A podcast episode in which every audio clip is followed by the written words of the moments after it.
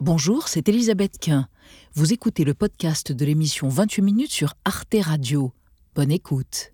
À deux jours de l'ouverture du Salon de l'agriculture à Paris, le monde rural maintient la pression sur le gouvernement et multiplie les actions, comme ici à Castel-Sarrazin dans le Tarn-et-Garonne. Du lisier a été déversé devant cette barrière de péage, l'autoroute A62 fermée. Les agriculteurs ne sont pas satisfaits des annonces du Premier ministre. Les annonces, à un moment donné, c'est bien gentil, mais il faut que ça s'arrête là. Il faut qu'ils prennent vraiment en compte ce que nous, on vit sur le terrain. Et pourtant, hier, en conférence de presse, Gabriel Attal a tenté de donner des gages aux agriculteurs, avec un mot d'ordre produire plus et protéger mieux, grâce à un nouveau projet de loi qui doit être présenté en fin de semaine. Le projet de loi d'orientation agricole reconnaît noir sur blanc dans la loi notre objectif de souveraineté agricole et alimentaire et place l'agriculture au rang des intérêts fondamentaux de la nation, au même titre que notre sécurité ou notre défense nationale. Mais où en est aujourd'hui notre souveraineté alimentaire? Serait-elle menacée? La France demeure la première puissance agricole européenne. Cependant, notre dépendance aux importations se creuse pour certains produits. Un tiers des fruits et légumes que nous consommons vient de l'étranger. Un poulet sur deux est importé. Et la production laitière commence à montrer des signes de faiblesse. Moins 3% de lait collecté en 2023. Des éleveurs abandonnent chaque année une activité plus contraignante que rémunératrice. La filière surveille le gouvernement comme le lait sur le feu.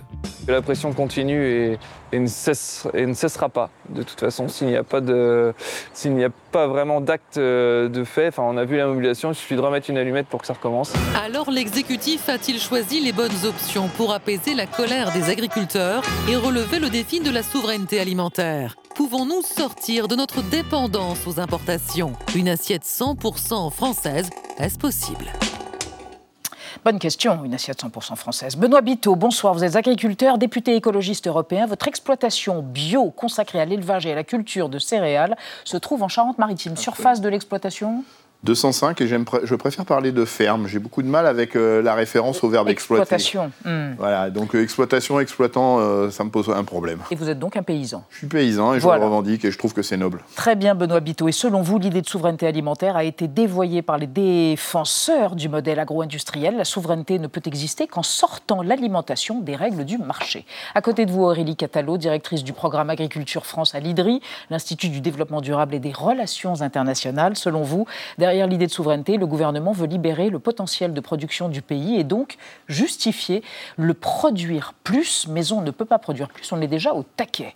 Vous nous expliquez ce que veut dire ce taquet. Et enfin, Vincent Châtelier, bonsoir. Vous êtes économiste ingénieur à l'INRAE, l'Institut national de recherche pour l'agriculture, l'alimentation et l'environnement, et vous êtes président de la Société française d'économie rurale. Et selon vous, les consommateurs essayent de privilégier la plupart du temps les produits français quand ils font leurs courses, mais il y a une partie de leur alimentation qui leur est imposée notamment lorsqu'ils mangent à l'extérieur. Vous nous donnerez évidemment des exemples et on démarre le débat avec le chiffre du jour. 20% de l'alimentation française est importée à ce jour, soit le double comparé à l'an 2000 avec des filières particulièrement concernées. 30% de nos produits laitiers, par exemple, sont importés, 45% de la volaille et 70% des fruits. Benoît Biteau, pourquoi ce recul? Parce qu'on ne produit pas assez, tout simplement, aujourd'hui en France? Mais non, il y a c'est un principe de vase communicant. On a, on a, on a choisi euh, de construire des politiques publiques où euh, on demande euh, de s'orienter vers, des, vers des, des, cultures qu'on va exporter. Hmm. La même surface ne peut pas servir à porter des cultures qu'on va exporter et satisfaire nos besoins locaux. Donc plus on va chercher à exporter, et plus on va dépendre euh, pour certaines productions de, de, l'importation euh, des produits qu'on ne produit pas, même si on ne produit plus. Mais, mais, mais, mais, c'est parce qu'on a fait le choix d'une logique euh, exportatrice. Hmm. C'est-à-dire que la même surface ne peut pas exporter de, des produits qu'on va exporter et produire les produits qu'on va, qu'on va consommer localement. Et, et s'invite au débat la volonté aussi de mobiliser des surfaces agricoles sur la production d'énergie qui viennent en concurrence de la production alimentaire et donc qui fait qu'on accentue nos importations. Vincent Châtelier, on peut prendre un exemple très, mm. très concret, les tomates par exemple. On était autosuffisant en tomates dans mm. les années 2000. Aujourd'hui, seulement 30% de notre, de notre consommation est produite en France. Qu'est-ce qui s'est passé en fait? Bah, Il s'est passé que on a donné la priorité d'abord à l'Espagne dans la fourniture du marché domestique. Mm. Dans des Pourquoi? Conditions parce que écologiques qui sont discutables. Parce que c'était moins cher, parce qu'ils ont aussi des avantages comparatifs par rapport à nous. Et puis on s'est rendu compte qu'en fait ça suffisait pas. Et aujourd'hui on voit la montée en puissance du Maroc en fait dans la fourniture du marché domestique de, la tomate. Donc des exemples comme ça, il y en a beaucoup. Mhm. Et c'est très difficile, de, une fois qu'on commence le, ah. décrochage, très difficile de, revenir en arrière. Très difficile. C'est-à-dire réimporter une filière comme celle-là, ça nous, enfin, refaire venir en France. C'est très difficile de revenir sur un sur une décroissance productive. Mhm. Pour Quelles que soient les filières, prenez la volaille, on a décroché de 20% en production depuis 2000. 2000. Mhm. La Pologne a quadruplé sa production. Hmm. Donc ils ont écrasé leurs coûts fixes avec un coût de la main-d'œuvre plus faible. Ils ont des fermes et donc ils ont des fermes pas forcément immenses, mais en tout cas ils ont des meilleurs coûts de production. Et donc on, est devenu dépendant d'eux et de manière euh, colossale, hmm. à l'heure même où l'Ukraine tape à la porte avec des produits qui seront encore plus compétitifs. Hmm. On le voit d'ailleurs, hein, la volaille ukrainienne euh, s'invite euh, sévèrement au débat depuis le conflit avec la Russie. Hein. Aurélie Catalo, en même temps, ça veut dire quoi? On produit aujourd'hui ce qu'on peut exporter facilement. C'est aussi dû à la mondialisation, c'est-à-dire qu'il y a une segmentation du marché mondialement. Chacun s'est spécialisé. C'est aussi de cela dont on partit aujourd'hui? Tout à fait. Le, libre-échange appliqué à l'agriculture, ça veut dire qu'il y a un peu des, spécialités mondiales qui se font. Il y a des zones géographiques qui sont spécialisées, par exemple, dans la production de protéagineux, notamment le soja. Ça va être plutôt les Amériques. Et nous, en Europe, on est extrêmement dépendant de l'importation de soja pour la France, c'est l'équivalent de 4 millions de tonnes d'importation par an pour nourrir nos animaux d'élevage. Hmm. Et par contre, en retour, on va être capable, nous, d'exporter des produits laitiers, de la poudre de lait grâce à des vaches qui auront été nourries à ce soja importé. Hmm. Donc en fait, on, fait euh, un choix de ne pas être en situation d'autosuffisance sur n'importe quel territoire du monde, mais plutôt d'avoir des flux importants dans lesquels euh, on considère qu'il y a des avantages compétitifs. Donc il y a une interdépendance, c'est une sorte d'interdépendance que vous décrivez là. Oui, pour certains. Alors, tout dépend les pays qu'on considère. Dans l'Union européenne, il y a clairement une interdépendance parce qu'on exporte et on importe eh beaucoup. Euh, il y a d'autres pays dans lesquels ils sont clairement, eux, dans une situation de dépendance pure et simple à des exportations qui viennent d'ailleurs. Hum. Alors, on va vous présenter à tous les trois une archive. Parmi les récriminations euh, récurrentes des agriculteurs français, il y a effectivement la concurrence déloyale exercée par d'autres pays. Vous avez parlé de l'Espagne tout à l'heure. Alors, regardez ici, ça se passait en 89 et il s'agissait de la fraise espagnole, pas la tomate. La fraise, en effet, au centre d'une querelle agricole européenne. Opération commando la nuit dernière à Agen, puisque 12 tonnes de fraises espagnoles ont été déversées, vous le voyez, devant la préfecture. Tout autour du village de Rocio, au cœur de la province de Huelva, les champs de fraises s'étendent sur plus de 4000 hectares, à perte de vue. Avec une récolte de 140 000 tonnes exportée à 60%, la production de Huelva dépasse de loin celle de la France entière. Je crois que français et espagnol, nous sommes complémentaires. Nos fraises n'arrivent pas à maturité en même temps. On doit donc pouvoir éviter une guerre des prix. Éviter une nouvelle guerre de la fraise, ce discours conciliant ne convainc pas pour autant les producteurs français. Les premières victimes, ceux du sud-ouest, accusent les Andalous de casser les prix, notamment grâce à une main-d'œuvre abondante et au bas salaire. Rien n'a changé. Rien n'a changé. Benoît Biteau, vous qui êtes député européen, ça veut dire quoi pour vous la souveraineté alimentaire Est-ce que ça veut dire qu'il faut que, bien, qu'on puisse produire, qu'on soit autosuffisant sur notre consommation, ou en même temps qu'en Europe, voilà, on ait une répartition eh bien, de ce qui est produit ici ou là et qu'on ne s'en plaigne pas après tout? En, vérité, cette, euh, cette, définition de la souveraineté, euh, personne ne peut plus y aller de sa propre définition, chacun dans son coin. Mm. la souveraineté alimentaire, elle a été clairement définie par le plus grand syndicat paysan du monde, qui s'appelle la Via Campesina, et sa définition a été reprise par l'ONU. Et, donc, c'est à cette définition qu'on doit se ranger, c'est dire produire produire ici, je, le fais bref, hein. produire ici pour euh, nourrir ici, produire là-bas pour nourrir là-bas. C'est ça l'enjeu. Et bien sûr qu'on aura des produits dont on aura toujours besoin euh, de, commerce mondial. Moi, j'adore le cacao, par exemple, et on ne sait pas en produire en Europe. Donc sur cela, il n'y a pas de souci. ça veut dire que la fraise, et on la, on, bien sûr que la fraise, il faut qu'on la relocalise. Mais, mais, mais, mais c'est ce qu'a ce que, ce qu'a dit M. Châtelier, c'est-à-dire qu'à un moment donné, on a déconstruit des filières qui va être compliqué de reconstruire parce qu'on est, on est rentré dans la logique de spécialisation euh, qu'indiquait Aurélie. Et, et, donc, du coup, on, a vraiment créé toutes les conditions pour s'éloigner de la souveraineté alimentaire. Et quand j'entends le ministre de l'Agriculture parler de souveraineté alimentaire alors qu'il n'a pas un échantillon sur lui, qu'il n'a même pas consulté la définition intrinsèque de la souveraineté alimentaire, moi, ça me fait bondir. Juste, je voulais une petite, mmh. parce que vous parlez de 1989 et de cette période-là. C'est l'archive, la de l'archive et cette période. Euh, Aurélie a évoqué la notion du soja. Ce qu'il faut, quand on parle de souveraineté alimentaire, on a euh, aujourd'hui, euh, tout le monde veut satisfaire la souveraineté alimentaire. Parlons des protéines. En 1992, on a signé un accord qui s'appelle l'accord de Blair House, hmm. où l'Europe mm. de, son propre, de sa propre initiative, a décidé de limiter sa production en protéines à 5,2 millions d'hectares. C'est versé aujourd'hui dans les accords de l'OMC. Eh bien, si on veut travailler sur la souveraineté alimentaire en protéines, il faut commencer par le début, c'est-à-dire aller dénoncer cette limitation de surface de 5,2 millions d'hectares euh, grâce à l'accord de Blairas, parce qu'en vérité, si on veut être autonome en protéines en Europe, il faut, il faut porter les surfaces en protéines entre 15 et 18 millions d'hectares. Vincent Châtelier, en même temps, c'est vrai qu'on se dit le 100% made in France. Est-ce que c'est vraiment possible? Ça voudrait dire qu'il faudrait quand même augmenter la surface agricole. Elle est aujourd'hui de 27 millions d'hectares, elle était de 34 millions dans les années 60. C'est aussi une question de terres agricoles et de superficie. C'est pas rien, non? C'est d'abord une question de spécialisation productive. Mmh. On a un grand territoire agricole, on a beaucoup de surface agricole, beaucoup plus que les Allemands. On a 10 millions d'hectares de plus que les Allemands qui sont à 85 mm. millions d'habitants. Donc on est bien doté en surface agricole. On est un grand pays, on a des mm. bons rendements. Non, c'est la question de choix de spécialisation. Il y a des produits pour lesquels on ne les produira jamais chez nous. Par exemple, le riz qu'on ne cite pas souvent en exemple. Oui. On n'en a pas du tout, à part en Camargue. on n'a rien, on n'a rien du tout. Mais on pourrait le faire on pourrait le faire, mais euh, on n'a aucun on a d'autres dossiers avant, je pense. Hein. Mais Vincent Châtelier, quand Gabriel Attal dit il faut produire plus, ça veut dire quoi? Si on veut produire plus, il faut plus d'intrants chimiques, en plus plus de pesticides pour euh, doper les productions? C'est ça qui est implicite? Bah, cette corrélation, moi, je ne la fais pas forcément. Hein. Bah, on peut euh, produire plus en choisissant les modèles productifs qu'on hmm. arrête. Non, je pense qu'il y a des filières où il faut reproduire davantage. Mmh, mmh. La filière du poulet est un très bon exemple. Aujourd'hui, il manque à peu près 20% de, viande de, volaille en France, puisqu'on en exporte en plus. Hein. On en importe, mais on en exporte. Et on vend 20%.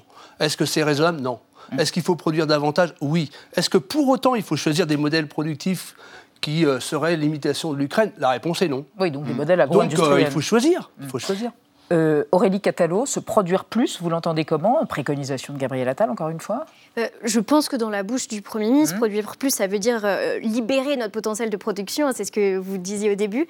Et, là, par contre, pour moi, il y a vraiment une, absence de prise en compte des réalités physiques. La vraie question à se poser, c'est peut-on seulement produire plus en France? Or, vraisemblablement, c'est plutôt pas le cas. Sur les grandes cultures, qui occupent quand même une bonne partie de notre surface agricole, eh bien, premièrement, nous sommes quasiment au maximum du potentiel de rendement de nos sols. On a mhm. très peu de possibilités de faire plus, ce qui ne serait pas du tout le cas dans d'autres pays du monde. En Afrique, il y a des, endroits où on peut augmenter potentiellement de 60%. Là, je parle bien de la France métropolitaine. Et deuxièmement, on, vit dans un environnement qui est soumis d'ores et déjà aux effets du changement climatique, avec des aléas qui vont être de plus en mhm. plus fréquents et mhm. de plus en plus forts. La capacité à avoir en moyenne des rendements qui augmentent est là aussi très peu vraisemblable. Et là, c'était pour les grandes cultures, mais ces grandes cultures, outre le fait qu'elles nous nourrissent humains directement, elles sont aussi à la base de l'alimentation animale, notamment pour les cheptels mm. porcins et de volailles. Et si on n'a pas plus de grandes cultures, et on ne va pas non plus pouvoir augmenter nos cheptels de monogastriques, à moins d'importer l'alimentation, mais dans ce cas-là, on n'est plus dans mm. une situation d'améliorer notre souveraineté. Pardon, mais en fait, il y a beaucoup d'agriculteurs, on les entend depuis un mois, Benoît Biteau, qui ne pas, ils vont pas dans le sens dans lequel vous êtes vous. Vous êtes un agriculteur en bio, ça représente à peu près 13% de l'agriculture aujourd'hui en France. Ils disent, nous, on peut produire plus, on veut produire plus, mais on nous en empêche. On nous en empêche parce que les normes sont trop importantes, parce que les coûts sont trop importants, parce qu'on nous, on nous oblige à faire de la prairie, euh, à de la jachère, mm. des haies. Voilà ce qu'ils disent. Ce qui, va, ce qui va un peu à l'encontre de ce que vous venez de dire, Aurélie ah, Catalo. Je, peux, je, peux, répondre à ça? Bien sûr, oui. Vous êtes là pour ça euh, Alors, alors, alors euh, ça, c'est complètement illusoire. C'est-à-dire qu'aujourd'hui, on a des rapports de la Commission européenne qui nous disent que, effectivement, la, la, productivité de la ferme Europe est en train de, de, de décroître c'est pas à cause des normes environnementales, on n'a pas commencé. C'est pas à cause de la réduction des pesticides, on n'a pas commencé. C'est pas à cause de la réduction des engrais de synthèse, on n'a pas commencé. Il y a de la chachère, ils sont obligés à déterminer. La jachère, je vais vous en parler. Euh, c'est précisément ce que vient de dire Aurélie, c'est le dérèglement climatique, mm. l'effondrement de la biodiversité qui est en train de menacer la productivité de la ferme Europe. C'est pas la, la, suppression de tel ou tel pesticide. C'est pas les normes européennes les 4% de jachère, parlons-en, mm. sont éligibles aux 4% de jachère les murets, mm. les mares, les bosquets, les haies.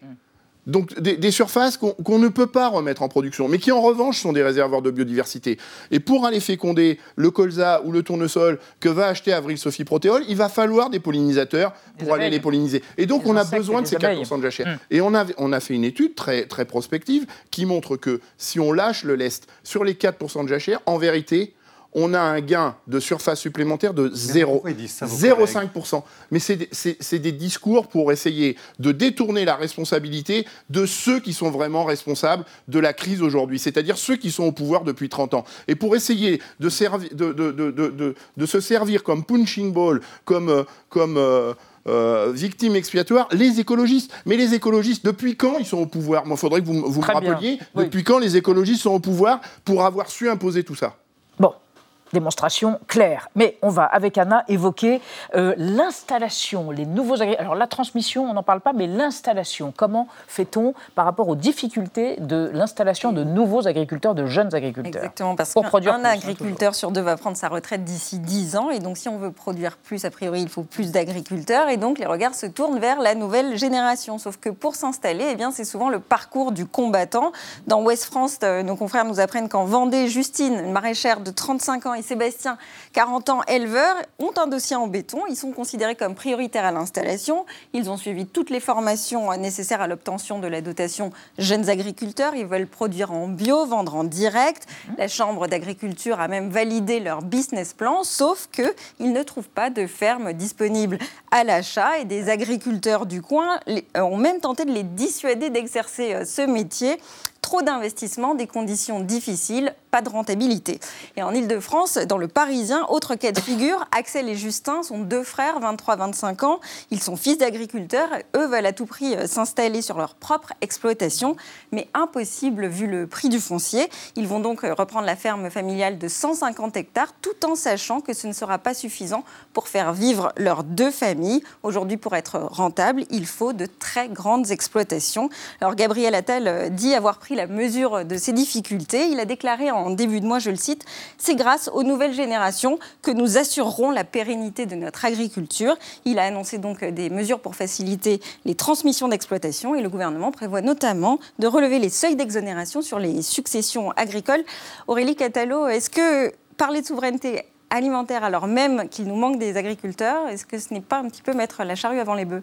Euh, non, absolument pas. Euh, en fait, en agriculture, pour faire advenir la transition agroécologique de manière juste, il faut accepter que c'est complexe, c'est une évolution systémique et qu'il faut agir sur tous les leviers en même temps. Et donc, celui du renouvellement générationnel fait partie de ceux sur lesquels il faut agir. Et puis, tout à l'heure, on parlait du déficit de la France sur les fruits et légumes, mhm. par exemple. Mhm. les, on apporte jusqu'à 70% de fruits. Voilà, hein, les filières fruits et légumes, elles ont cet énorme avantage qu'elles sont très gourmandes en emploi. Et donc, plus on va installer euh, de jeunes qui ont envie de s'installer en maraîchage ou en arboriculture, plus on va pouvoir réaugmenter le nombre d'agriculteurs parce que c'est plus facile d'avoir beaucoup d'agriculteurs sur ces filières-là que par exemple en grande culture. Comment est-ce qu'on rend attractif le métier vu qu'on l'a vu euh, Eh bien, c'est là où la, la, pas forcément toujours envie. centrale euh, qui, qui, qui, émane d'une partie des, de la colère des agriculteurs en ce moment, c'est la question du revenu. Et ils ont raison. Euh, on n'attirera pas des gens si on n'a pas des revenus décents et des revenus qui sont un peu stables et prévisibles pour que des jeunes puissent se projeter dans le long terme. Vincent Châtelier, vous êtes d'accord, mais n'empêche qu'on a perdu 100 euh, 000 paysans en 10 ans. Donc euh, toutes ces incitations sont suffisantes? On ne fait pas assez pour les jeunes. Oui. On ne fait pas assez, notamment parce que les taux d'intérêt, on n'a pas évoqué dans le reportage, bah, les taux d'intérêt ont considérablement augmenté. Donc le coût des reprises augmente. Donc pour les, les, jeunes qui ne sont pas issus du monde agricole, le, ticket d'entrée devient quand même un peu problématique, comme vous l'avez bien souligné. Mhm. Et donc euh, on ne fait pas assez dans la politique agricole commune pour les jeunes. On ne fait pas assez sur les aides à l'installation pour les jeunes. Et on a un désir d'installation. Il ne faut pas non plus laisser entendre qu'il n'y ait, pas de candidats. Ah c'est un métier, de candidats il y a, très jeunes. il y a beaucoup de jeunes qui veulent faire ce, ce métier d'agriculteur, qui a aussi beaucoup de, de qualités hein, reconnues par euh, cette nouvelle génération. Et donc, euh, la question, c'est comment on leur donne la possibilité d'entrer dans ce métier. Et puis, il y a des belles réussites. Hein. Euh, hors cadre familial aussi, il y a des belles réussites. Il y a des, il y a des beaux exemples d'installation. Il n'y a pas que de la contrainte et mm qu'une inaccessibilité au métier. il y a beaucoup d'agriculture, mais on le disait, il y a une revendication qui est commune, c'est le revenu. Alors pourquoi pas un prix unique de certains euh, aliments, de certaines euh, productions euh, françaises? C'est ce que suggère Michel Biro, il est président de Lidl France. On l'écoute. Il faut mettre premièrement un prix minimum garanti. Si on se met tous autour de la table et on se dit, eh ben, les trois prochains mois, un litre de lait sorti de la ferme, nous ne pouvons plus l'acheter en dessous de 46 centimes. Mettons également dans la loi un prix minimum de vente pour les distributeurs. Certains peuvent contourner la loi, vendre du cochon à 1,96 Alors qu'on sait tous que dans une ferme, pour produire un kilo de cochon, on est plutôt à 1,82, 1,83.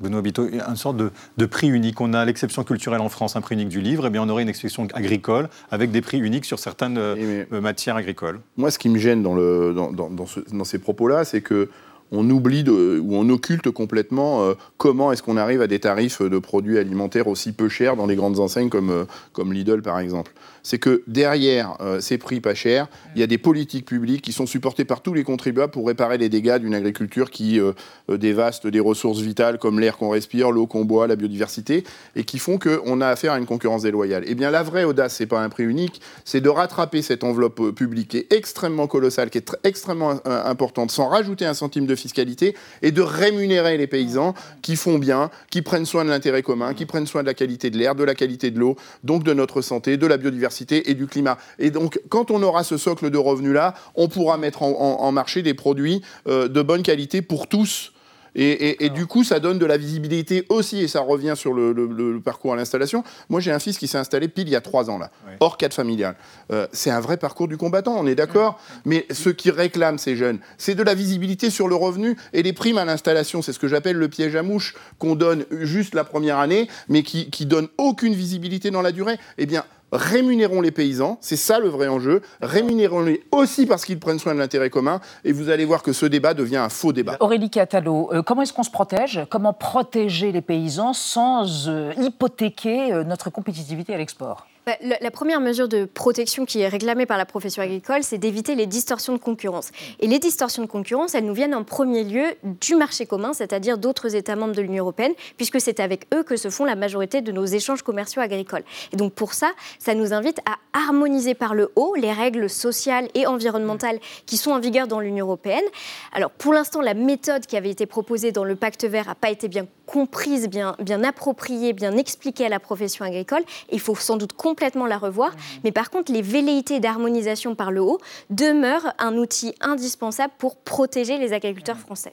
Euh, Vincent Châtelier, le gouvernement évoque l'idée d'un étiquetage en montrant voilà, à quel point un produit est français pour inciter les, Français à consommer eh bien, localement et nationalement, euh, une sorte de protectionnisme. Est-ce que ça, ça peut encourager notre souveraineté alimentaire? Alors, ce n'est pas complètement nouveau, hein. les gens ne débarquent pas totalement quand même. Oui, mais... on, a pratiqué beaucoup de, choses. Oui, mais pour les produits transformés. Par contre, c'est en France, mais d'où ça vient? Ça vient pas toujours de France. L'enjeu, c'est les, produits transformés. C'est les produits à transformer, eh c'est de mettre la pression hmm sur euh, l'appareil de distribution qu'on appelle la restauration hors domicile mm. pour qu'elle joue un peu plus le jeu de la transparence qu'on n'a pas. Mm-hmm. n'a pas. Je, fais le pari qu'il y a beaucoup de Français qui accepteraient de dépenser un peu plus pour les produits français si on leur laissait la possibilité de choisir en bonne et Même si ça coûte plus cher même si ça coûte un petit peu plus cher. De plus. Un petit peu plus cher. Le patron fait la démonstration que même un peu plus cher, les consommateurs, mm. s'ils ont la garantie que ça, la, rémunération, enfin le, prix payé supplémentaire vient rémunérer le producteur, ils sont prêts à le consentir. L'expérience de C'est qui le patron est la, la, la démonstration. Et donc euh, la suite bah, au salon de l'agriculture, entre autres. Merci à tous les trois d'être venus débattre autour de notre question du jour. Retrouvez le podcast de 28 minutes sur toutes les plateformes de podcast et sur arteradio.com. Et pour soutenir l'émission, abonnez-vous, commentez, critiquez, mettez des étoiles et partagez le podcast avec vos proches.